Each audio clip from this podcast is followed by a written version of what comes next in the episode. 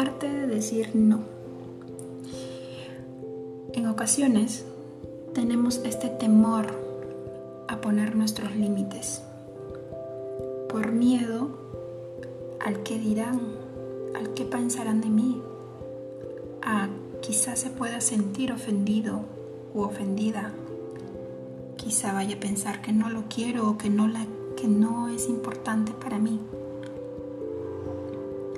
y preferimos quedarnos calladas o callados antes de poner límites y decir no sanamente.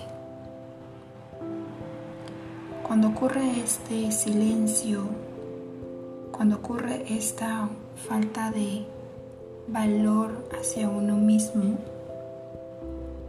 en nuestro interior se van guardando resentimientos, tristezas, fastidios, porque creemos, creemos que estamos ayudando al otro.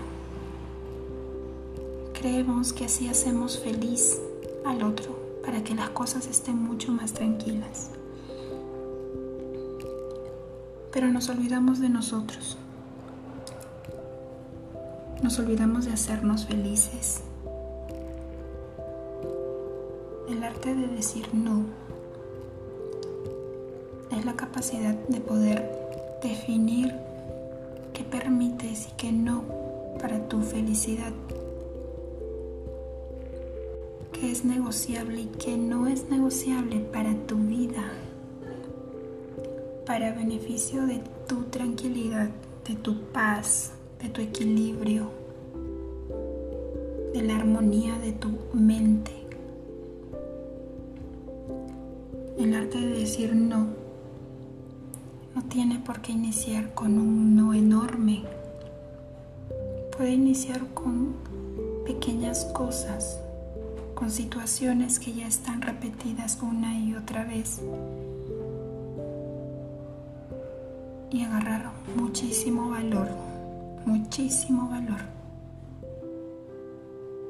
Y decir, esto no merezco para mí. No merezco mentiras, no merezco maltrato.